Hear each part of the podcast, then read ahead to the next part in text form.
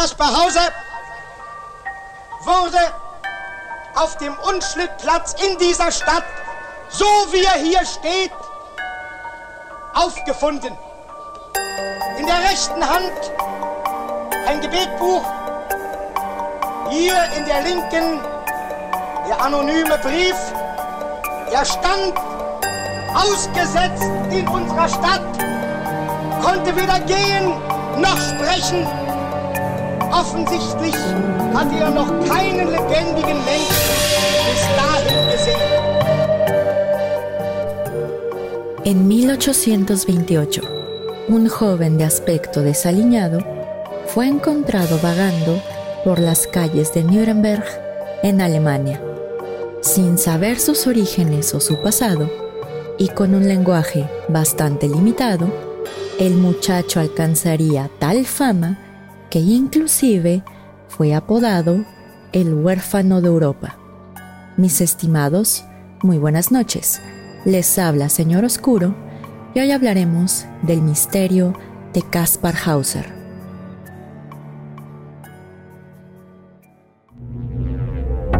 Bienvenidos a Señor Oscuro, un podcast en el que cada viernes su servidora Jessica Ballarino los adentraré en los casos más perturbadores y extraños que se han documentado, ya sea que se trate de temas paranormales o bien de lo más retorcido de la mente humana, nos aseguraremos de que todos y cada uno de estos casos queden grabados en sus sueños y pesadillas.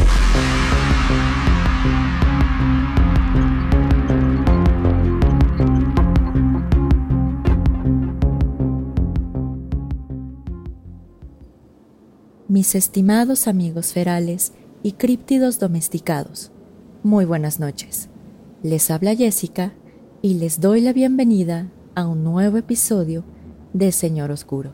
Antes de empezar con el episodio de hoy, tengo que dar un aviso legal, ya que el contenido del mismo puede ser sensible para algunas personas, por lo que se recomienda discreción. Este viernes les traemos un caso que ocurrió a principios del siglo XIX en Nuremberg, Alemania, donde un joven de 16 años de edad fue encontrado vagando por las calles de esta ciudad. La vida y la muerte de este joven, conocido después como Caspar Hauser o el huérfano de Europa, aún hasta la fecha dan mucho de qué hablar. Para quien esté escuchando este episodio a través de alguna plataforma o aplicación para escuchar podcast, les aviso que dejaré algunas fotos de este caso en el video que se suba a YouTube, así como en la página de Instagram de Señor Oscuro. Aproximadamente a las 4 de la tarde del 26 de mayo de 1828, los habitantes de Nuremberg observaron a un joven caminando torpemente en una plaza de esta ciudad. El joven, de aproximadamente 16 años, tenía piel pálida, ojos azules, cabello rubio y vestía ropa sucia y harapienta. Asimismo, en una de sus manos sostenía dos pedazos de papel que parecía tenían una inscripción. Al ver a este joven confundido, un zapatero lo llevó a la estación de policía de la localidad, en donde le preguntaron su nombre. Sin embargo, el joven solamente respondía con las palabras caballo, caballo o la frase quiero ser un hombre de caballería como lo fue mi padre. Después de un largo interrogatorio, uno de los policías decidió darle al joven un papel y un lápiz para ver lo que hacía. En ese momento, el muchacho escribió el nombre Caspar Hauser y repitió las mismas frases de siempre. Acto seguido, y al ver que no se llegaba nada interrogando al muchacho, la policía decidió examinar más de cerca los trozos de papel que sostenía en la mano. Los agentes descubrieron que estos papeles eran en realidad dos cartas. La primera estaba escrita supuestamente por la madre del joven, quien manifestó que el nombre del muchacho era Caspar, que nació el 30 de abril de 1812 y que su padre, un hombre que perteneció al sexto regimiento de caballería, había muerto.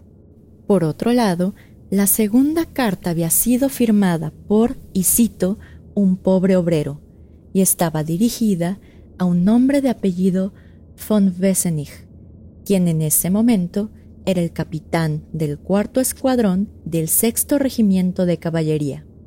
En esta carta, el autor manifestó que él había cuidado de Caspar desde el 7 de octubre de 1812, que estaba bautizado bajo la religión cristiana y que le había enseñado a leer y a escribir. Asimismo, el autor de esta carta manifestó que había criado a Caspar en aislamiento total, ya que nunca lo había dejado salir de casa y por consiguiente no había tenido contacto alguno con las personas del exterior. El autor terminó la carta afirmando que el padre de Caspar había pertenecido al sexto regimiento de caballería e invitó al capitán del régimen a criar al muchacho o matarlo. La idea de matar al joven resultaba bastante descabellada para todos los presentes, pero no sabían de dónde venía o bien quiénes eran sus familiares. Por esta razón, la policía decidió enviar a Caspar a la torre Lugisland, una pequeña cárcel en la que se enviaba a todos aquellos que eran acusados del delito de vagancia. Durante su estancia en esta prisión, Caspar fue custodiado por un carcelero de nombre Andreas Hiltel, quien pronto se dio cuenta que el nuevo integrante de esta prisión era bastante peculiar.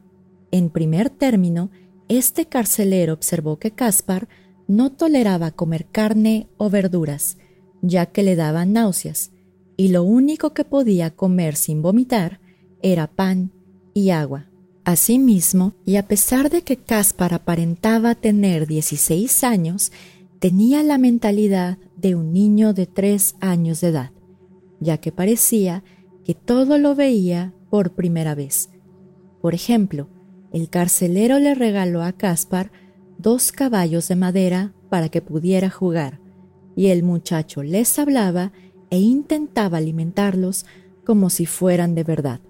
Esta conducta se repitió cuando Caspar veía un espejo o una pintura, ya que intentaba hablar con las personas que estuvieran en la pintura o bien intentaba hablar con su reflejo. Por otro lado, a pesar de que los pies de Caspar tenían ampollas por haber caminado hasta Nuremberg, sus pies estaban lisos y sin callos, como si nunca hubiera caminado en su vida.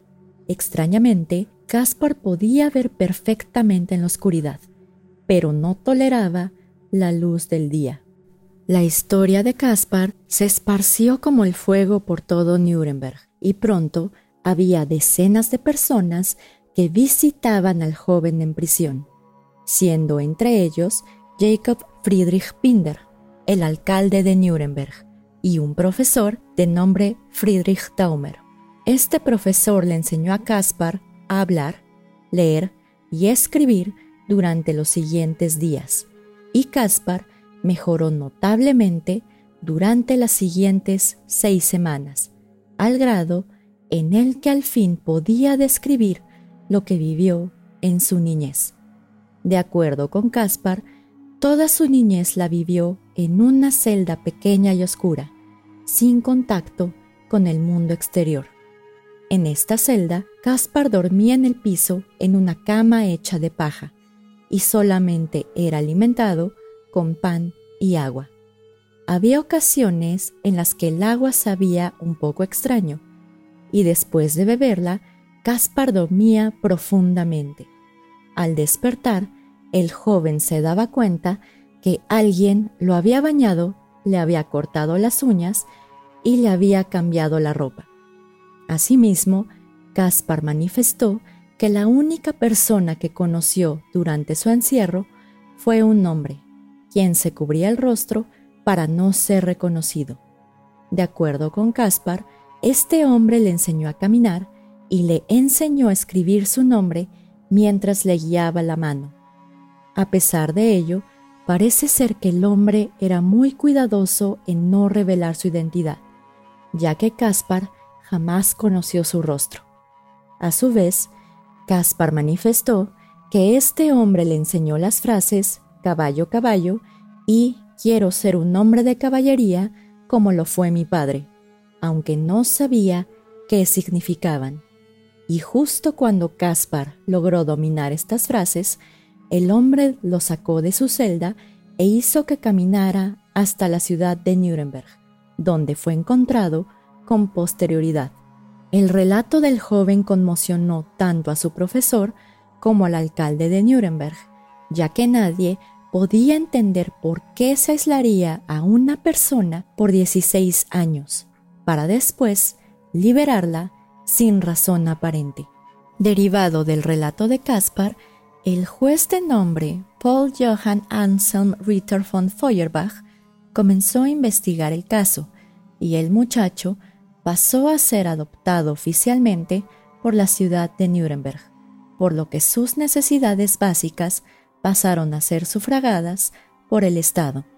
Mientras tanto, Caspar se mudó a la casa del profesor Friedrich Taumer, donde aprendió a montar, jugar ajedrez, filosofía y a dibujar, descubriendo que Caspar tenía un talento natural para el dibujo. Se dice que la evolución de Caspar fue tan satisfactoria que decidió escribir y publicar su autobiografía, en donde hablaría de su niñez y de la celda donde pasó toda su vida. Sin embargo, la estancia en la casa del profesor Daumer no sería del todo pacífica, ya que el 17 de octubre de 1829, Caspar Hauser fue encontrado inconsciente en el sótano de la vivienda, con una herida profunda en la cabeza. Cuando Caspar recobró el conocimiento, manifestó que salió del baño y observó a un hombre desconocido aproximarse hacia él. Al pensar que se trataba de un limpiador de chimeneas, el joven no le prestó mayor atención y siguió caminando. De repente, Caspar escuchó al hombre decir, y cito, debes morir antes de salir de la ciudad de Nuremberg, mientras lo golpeaba fuertemente en la cabeza con un hacha. Asimismo, Caspar reconoció la voz de su atacante, ya que supuestamente era la misma voz del hombre que lo mantuvo en cautiverio toda su infancia. Después de este incidente, los habitantes de la ciudad de Nuremberg se dividieron en dos bandos. Unos creían que Caspar Hauser pertenecía a la realeza y por ello alguien intentó matarlo, mientras que otros tenían la fuerte creencia que toda la historia respecto de la niñez y el cautiverio del muchacho eran una gran mentira y que por ello este incidente fue ocasionado por el mismo Caspar para llamar la atención. Derivado de este ataque, el alcalde decidió nombrarle una escolta para su seguridad y trasladarlo a la casa de Johann Birbach, una autoridad municipal. Sin embargo, en esta propiedad, Caspar no estaría exento de accidentes extraños, ya que el 3 de abril de 1830 se escuchó un disparo en su habitación. Al escuchar el estruendo, la escolta subió corriendo a la habitación de Caspar y encontró al muchacho en el piso con la cabeza sangrando. Al preguntarle qué había pasado, Caspar manifestó que se subió a una silla para alcanzar unos libros, cuando de repente la silla se cayó. Al intentar agarrarse de algo, Caspar tiró una pistola que se encontraba colgada en una pared, la cual se disparó en el proceso. A pesar de la historia de Caspar, muchos pensaron que la herida en la cabeza fue causada en una pelea, derivado de que muchos ya no creían en las historias del muchacho y más bien pensaban que él era un gran charlatán.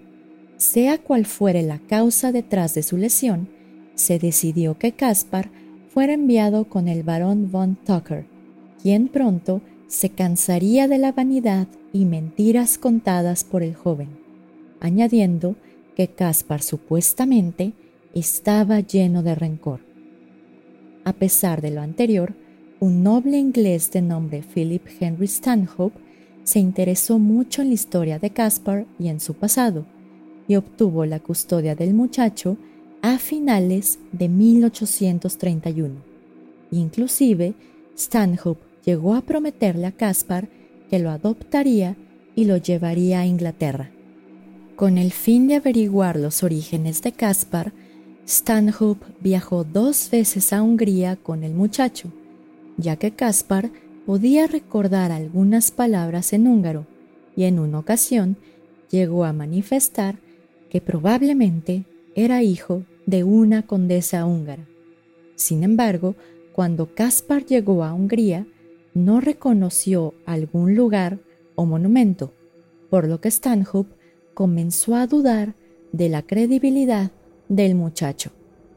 A pesar de que Stanhope había prometido adoptar a Caspar, en enero de 1832 decidió enviarlo a casa de un maestro de nombre Johann George Meyer, quien desde el primer día le dejó en claro a Caspar que no creía en sus aparentes excusas y en sus mentiras.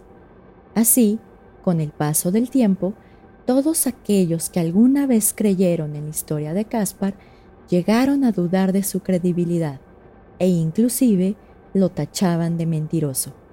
Y como ustedes se podrán imaginar, la reputación de Caspar como un total fraude lo siguió durante toda su vida y hasta su muerte, la cual, extrañamente, fue tan misteriosa como su niñez.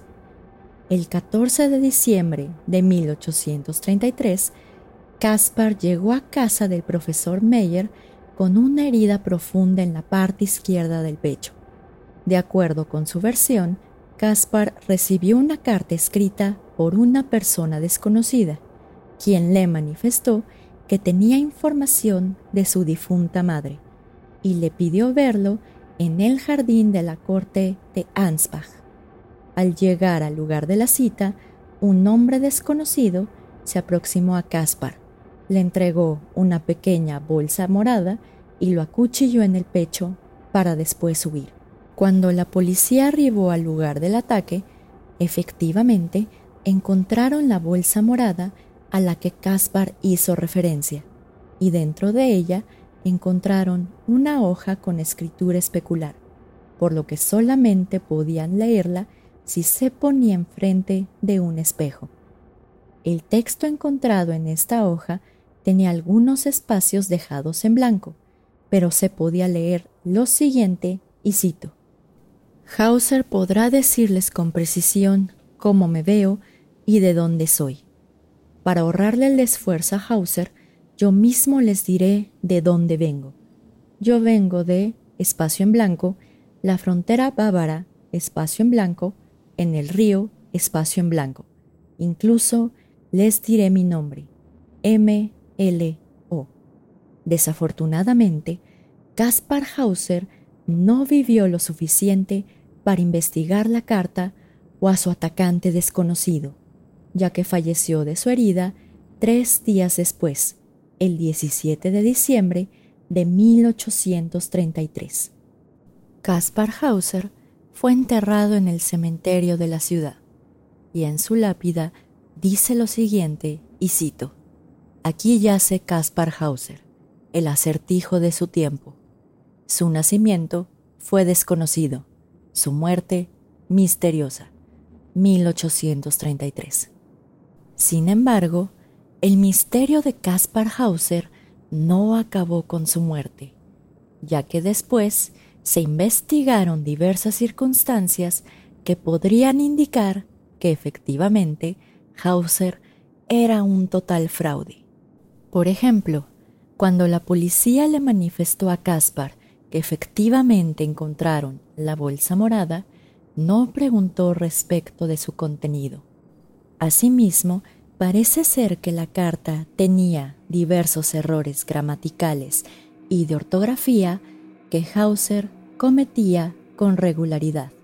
ello de acuerdo al testimonio del profesor Meyer.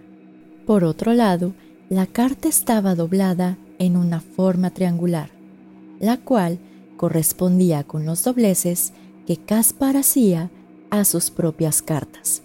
Y finalmente, y de acuerdo con diversos análisis forenses, parece ser que la herida que presentó Caspar Hauser en su pecho pudo haber sido autoinfligida, por lo que se concluyó que probablemente Caspar se autolesionó de más, causando su muerte. A su vez, después de la muerte de Hauser, Lord Stanhope publicó un libro con todas y cada una de las evidencias existentes que probaban que Caspar Hauser era un total fraude, e inclusive en este libro manifestó, y de hecho confesó, que él también había sido engañado. A pesar de lo anterior, no todos piensan que Caspar Hauser fue un fraude e inclusive consideran que efectivamente fue un miembro de la realeza, específicamente hijo del duque Carlos II de Baden. Esta teoría establece que cuando Caspar Hauser nació, fue cambiado por un niño extremadamente enfermo y le hicieron creer a los Baden que su único hijo varón había muerto. Así, escondieron a Caspar Hauser para evitar que Carlos II tuviera descendencia al trono. Desafortunadamente, esta teoría aún no ha sido probada, ya que la casa de los Baden, curiosamente, no han permitido que se hagan análisis de ADN al supuesto hijo que falleció y a Caspar Hauser, por lo que hasta la fecha aún no sabemos si efectivamente Caspar era miembro de la realeza. Pero bien, mis estimados, ya saben que la opinión que más nos importa es la de ustedes. Así que, ¿qué consideran? ¿Creen que la historia de Caspar Hauser fue un fraude o bien que efectivamente nos encontramos ante un descendiente de los Baden? Ya saben que nos pueden dejar sus comentarios en nuestras redes sociales y en el video que se suba a YouTube. Pero en fin, como tal, este sería el final del episodio de hoy. Les agradezco mucho que nos escuchen y esta vez los saludos se quedarán para el próximo episodio, porque me gusta saludarlos cuando hay muchos saludos y así. Pero en fin, por mi parte, solo me queda despedirme, desearles que tengan una bonita semana y nos vemos el próximo viernes en otro episodio de Señor Oscuro. Señor Oscuro se despide por el momento. Muy buenas noches.